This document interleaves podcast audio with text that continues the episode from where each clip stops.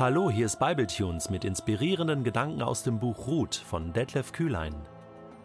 Der heutige Bibletune steht in Ruth Kapitel 1, die Verse 3 bis 5 und wird gelesen aus der Hoffnung für alle.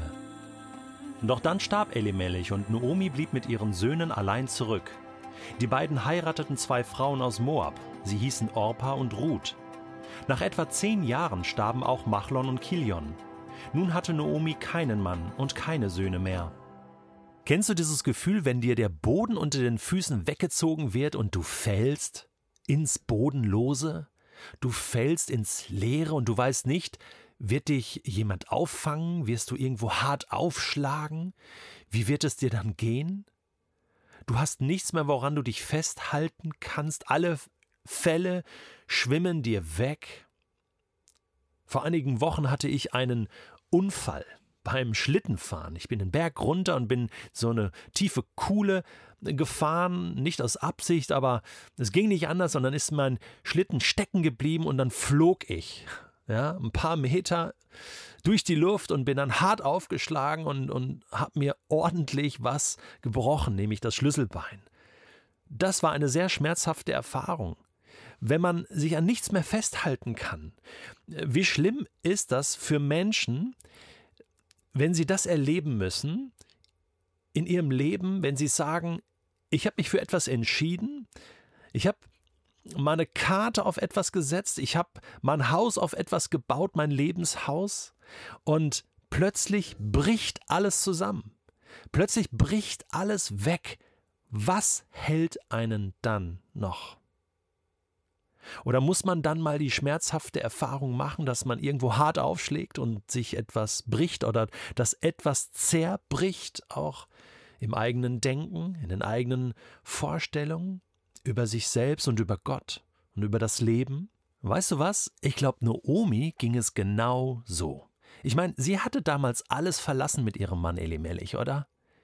Und zwar nicht nur die Heimat, also physisch, ihr Zuhause, sondern natürlich auch ihre Familie, Verwandtschaft. Vielleicht lebten ihre Eltern noch oder Schwiegereltern, Geschwister, Verwandtschaft, Freunde, die ganze Infrastruktur, was man so kennt, Heimat komplett verlassen, um nach Moab zu ziehen, in ein fremdes Land. Ja, aber wir gehen ja mit Gott. Und Gott geht ja mit uns und Gott hat uns ja auch diese Tür geöffnet und, und ja, jetzt sind wir im Moab und, und lassen uns da nieder und dann stirbt Elimelech. Und Naomi ist alleine mit ihren Söhnen. Oh, wie wird das werden? Plötzlich hat sie die alleinige Verantwortung und muss ja auch irgendwie versorgt werden. Gut, die Söhne werden für sie gesorgt haben, aber nach zehn Jahren, lesen wir, starben auch Machlon und Kilion beide Söhne auf einmal zack weg.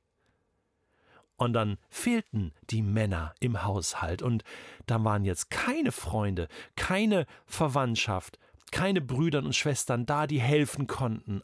Einfach nur zwei Schwiegertöchter, Orpa und Ruth aus Moab. Tja, was kann man damit anfangen? Nichts gegen dieses Frauentrio, aber die Frauen hatten es damals im alten Orient wirklich schwer. Sie waren schutzlos. Sie konnten nicht einfach für sich selbst sorgen. Und, und, und plötzlich sah sich Noomi der zweiten Not, vielleicht sogar Hungersnot ausgesetzt. Sie war geflohen vor der Hungersnot in Bethlehem, in Juda und ist jetzt hier in Moab und nach zehn Jahren ist sie wieder am gleichen Punkt.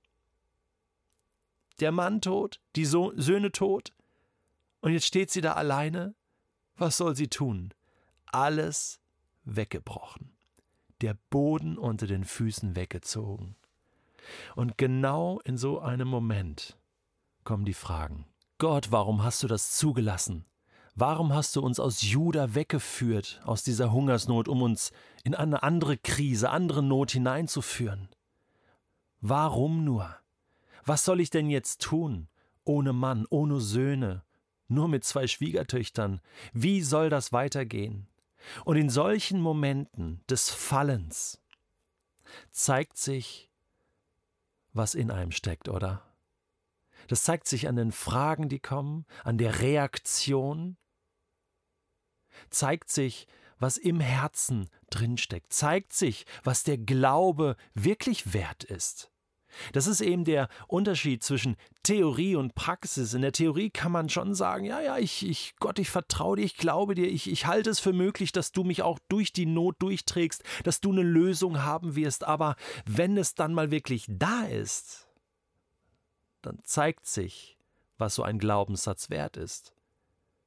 Wie bei Petrus, als er auf dem Schiff war mit den anderen Kollegen und der Sturm kam, oder? Und Jesus schlief.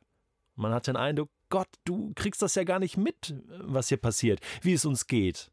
Gott greift doch ein. Das sind keine Situationen, die man sich herbeiwünscht. Oh nein, auf keinen Fall. Das will man nicht erleben. Das sind Situationen, die nicht einfach sind, die einen alles kosten, die einen in Angst und Schrecken versetzen. Bis dann Jesus aufsteht und den Sturm stillt und die entscheidende Frage stellt, wo ist euer Glaube? Warum fürchtet ihr euch? Warum schreit ihr hier so rum? Ich meine, ich weiß jetzt nicht, wie Noomi damals reagiert hat. Wir werden nachher noch ein bisschen äh, lesen von ihr. Ich weiß nicht, wie tief ihr Glaube war, ob sie Gott vertraut hat oder nicht, aber ich kann mir vorstellen, dass auch sie gesagt hat, ja, warum Gott? Wir gehen diesen langen Weg und jetzt nimmst du mir alles. Vielleicht war sie auch verzweifelt. Vielleicht hat sie auch geschrien zu Gott. Ich glaube ganz gewiss, dass Gott uns immer wieder solche Situationen erleben lässt.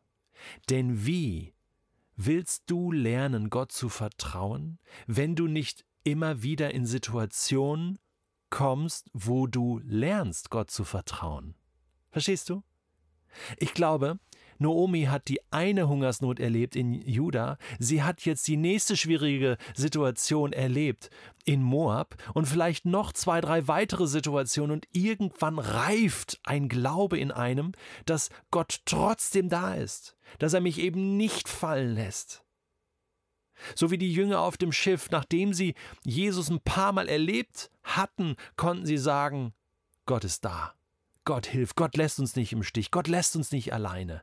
Gott ist ein Fundament, was hält. Gottes Hand ist mit uns und auch wenn ich das Gefühl habe, ich falle und mir äh, schwimmen alle Fälle weg, Gott schwimmt mir nicht weg. Gott bleibt bei mir und das muss man mal praktisch erlebt und erfahren haben. Dann wird das zu einem festen Teil und zu einer tiefen Überzeugung in meinem Leben. Und deswegen kommen wir nicht darum herum, diese Erfahrung zu machen. Und das ist bei dir ganz genauso. Vielleicht bist du gerade in so einer Situation und ich weiß ganz gut, das ist nicht einfach. Du fühlst dich genauso wie Naomi, genauso wie die Jünger, allein und verlassen und fragst Gott, wo bist du? Aber ich sag dir eins. Wir gehen jetzt im nächsten Bible-Tune einen Schritt weiter, ein Vers nur weiter, halte mal einen Tag durch oder eine Woche, einen Monat, vielleicht auch manchmal ein Jahr. Gott wird eingreifen. Gott wird nicht zu spät kommen. Er kommt nicht zu früh, er kommt nicht zu spät, er kommt genau dann, wenn es richtig ist. Und er hält uns fest. Und er hat auch Naomi festgehalten und die beiden Schwiegertöchter.